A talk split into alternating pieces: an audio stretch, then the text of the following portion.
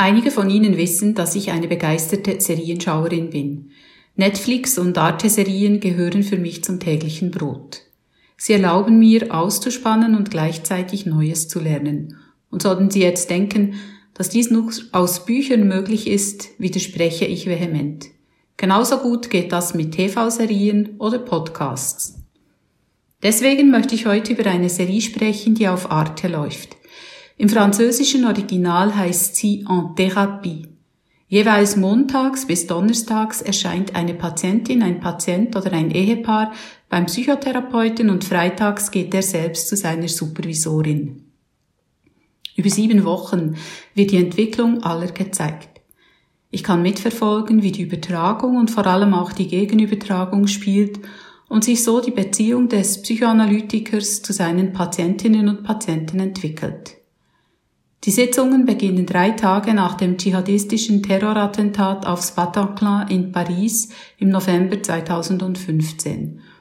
Der Therapieraum liegt in der Privatwohnung des Therapeuten und es wird deutlich, wie sehr das Private des Therapeuten in den geschützten Therapieraum reinspielt, was es eigentlich nicht sollte. Vordergründig passiert nicht viel. Jede Patientin, jeder Patient kommt zur Tür rein und setzt oder legt sich aufs breite Sofa. Der Therapeut hört in seinem Sessel sitzend zu, stellt eine Frage, hört wieder zu.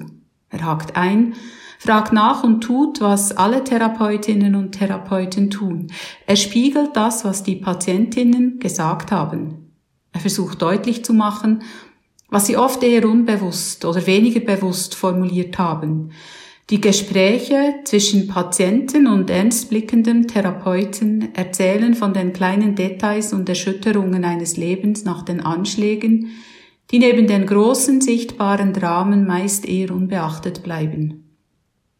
Bei allen aber ist der umfassende kollektive Schmerz über das unfassbare Geschehen im Bataclan spürbar.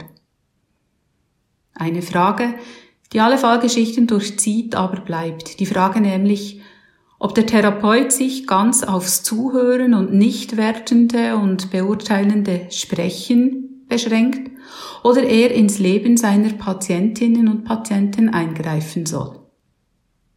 Mich spricht diese ethische Dimension an, wie auch das, was mich immer wieder selbst mal umtreibt.